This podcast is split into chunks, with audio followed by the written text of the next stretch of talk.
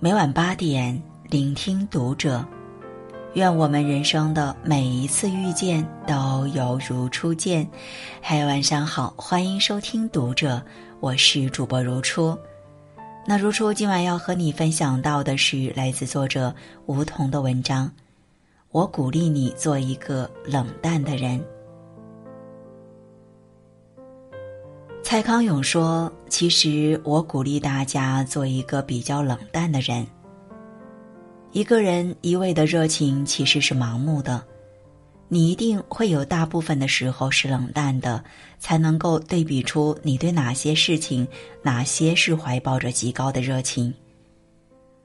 对欲望冷淡一点，看淡浮华，才能享受安稳的幸福。对社交冷淡一点。”精简圈子，才能收获简单的快乐。果断舍弃拖累你的不喜欢的东西，才能让你的生活被你所喜欢的事物所填满。放松双手，才能腾出手来迎接真正的美好。所以，请一定要有做一个冷淡的人的勇气。有冷淡，才会有热情；有断舍离，才会有轻松的自由。北野武说：“人这种东西啊，不管外表修饰的多么光鲜亮丽，剥掉一层皮后，就只剩下了一堆欲望。”是啊，人生在世，我们都有各种各样的欲望。适当的欲望是人类生存的原动力，给了人们前行的动力。但是，欲望一旦超出，就会越放纵，最终让你疲惫不堪。上周刚收到朋友思思从老家寄来的一大箱柚子。半年前，思思一家结束八年的北漂生活，回到福建老家。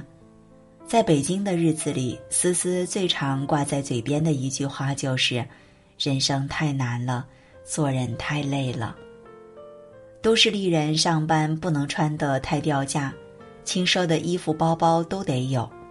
明明手头的设备都能用，但是不断更新迭代的电子产品还是买。孩子是不能输在起跑线上的，上万学费的双语幼儿园排队也得上。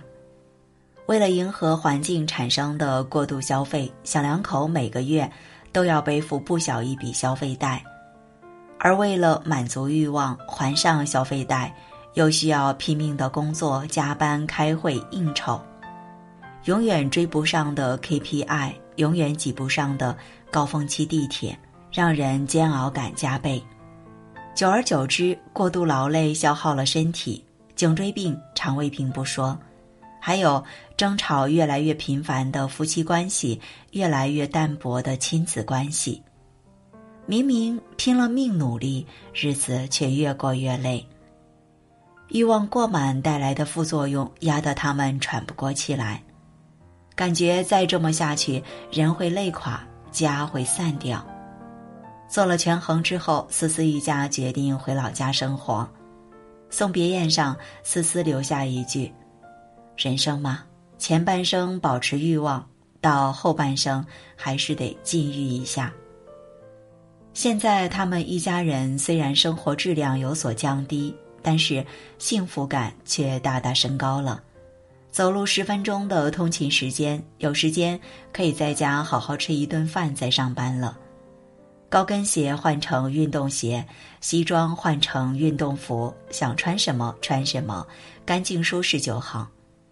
虽然小城就那么大，但偶尔和邻居大爷大妈唠唠嗑，陪孩子下楼荡荡秋千、玩玩沙子，可比逼着孩子学英语爽多了。虽然硬件条件有限，但偶尔下乡体验农家乐，经常和父母老友吃吃大锅饭，可比坐在高级餐厅吃一块小牛排开心多了。半小时的通勤时间，轻松休闲的服饰，简单的人际关系，足够的陪伴时间，经常和老友父母聚聚餐，让生活回归真正的简单。不被过度的物质欲望捆绑的思想，真的比以前开心了不少。看到思思的改变，我理解了当下的大家为什么喜欢看李子柒式的田园生活。大概是因为人们都享受那种褪去身上的浮躁与过分的欲望，回归纯粹满足的生活状态。梭罗说：“一个人只要满足了基本生活所需，不再汲汲于声名，不再汲汲于富贵，便可以。”更从容、更充实的享受人生。仔细想想，好的生活真的不难。当你活得疲惫不堪、抱怨生活很难的时候，就是该给欲望做减法的时候。想要的东西少一点，有些东西你不一定需要。想花的钱节制一点，平价的替代不一定不好。把所有不需要、不适合、不舒服的东西替换为需要、适合、舒服的东西，简单一点，克制一点，对欲望越冷淡，生活越轻松。一书说过，城市中人看似光鲜，其实个个暗藏漏洞，高朋满座，客似云来。然而，真正能倾心交谈的，却未必有三两个。这一点，老友阿帆体验最深。阿帆是大学的学生会会长，混迹校园里的各大院系办公室。毕业后，投身各种社交活动，锻炼自己的社交能力，是一个典型的混社会的人。平日里托人介绍，成功混进几个地方大佬群里，常常跟着聚餐喝酒，高尔夫球场、KTV 等地方也去了不少。混久之后，自然加了不少所谓大佬的微信。那些大佬在酒桌上常常夸奖阿帆年轻有为，有机会可以合作一波。得到认可后的阿帆越来越沉浸当中，敬酒词说得一溜一溜的，酒量越来越好，啤酒肚也越来越大。今年年初疫情，阿帆的创业公司资金周转遇到困难，便挨个发微信跟大佬们求助。又风尘仆仆的跑到人家公司拜访，伴手礼花了不少钱，但是有的人压根没记住他的名字，有的人找各种借口把他支开，最后还是父母和妻子娘家帮忙凑了一笔钱，帮他渡过难关。周国平说：“热衷于社交的人，往往自诩朋友众多，其实他们心里明白，社交场上的主宰绝对不是友谊。”而是时尚、利益或无聊。黄磊在电视剧《小欢喜》中也有一段经典台词，道破社交的真相：人脉不是你认识多少人，而是多少人认识你。不要做无用的社交。真正厉害的人，从来不会急着通过社交去推销自己，因为他们知道。只有自己沉淀下来的卓越能力，才是最好的名片。生活中很多人的社交都是无用的，强迫自己加入不属于你的圈子，只会适得其反。把那些宝贵时间拿来自我增值，拿来陪伴家人孩子，不是更有意义吗？诚如一位作家所言：“我们曾如此期盼外界的认可，到最后才发现。”世界是自己的，与他人毫无关系。不要把自己的时间浪费在别人的生活里，你们的时间有限，多给一些自己独处的空间，学会独处，享受独处。只有当一个人独处的时候，你才可以完全成为自己。多给家人一些陪伴的时间，人到中年，真正在乎你的只有家人。请记住。对无用社交冷淡一点，把珍贵的热情给该给的人，余生不必把太多人请进生命里。菜根谭里有一句话我很喜欢：热闹中着一冷眼，便省许多苦心思；冷落处存一热心，变得许多真趣味。娱乐圈中，蔡康永一直以高情商著称。很多人都因为高情商而记住他，外界都认为蔡康永的高情商是好好说话，是温柔，但真正接触到他的人却不这么认为。马东说：“在我的私下交往之后，却发现温柔其实只是康永哥浮在水面上的冰山一角，在温柔底下是康永哥讲原则、通世故的冷峻坚持。老搭档小 S 说：“舞台下的他好像有一层透明的膜罩着，非常有距离感。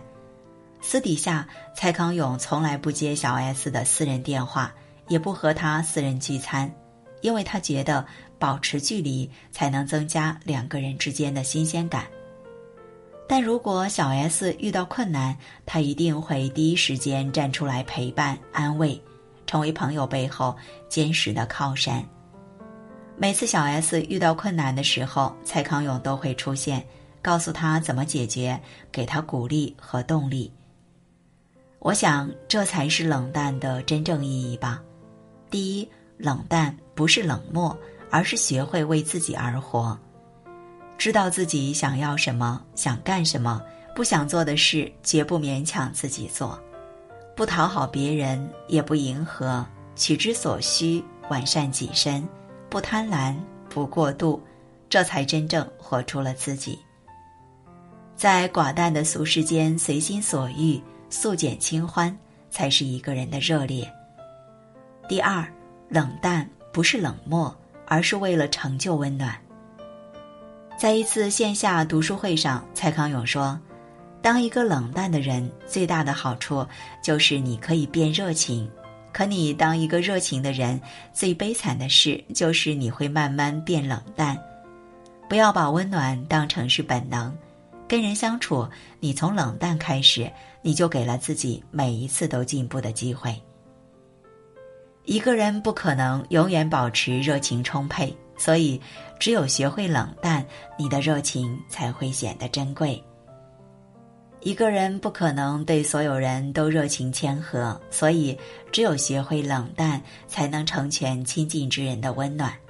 舒服的关系从来不会因为适当的距离而离散。把握冷淡与热情的分寸，知世故而不世故，立圆滑而迷天真。愿余生，愿我们都能做个冷淡的人，看淡欲望，不急不躁。却依然舒心自在，看透世事，不争不抢，却依然温柔相待。好，今晚的分享就这样。喜欢的话，欢迎拉到文末帮我们点亮再看，关注读者新媒体，一起成为更好的读者。这里是读者，我是如初，我们下次节目再见。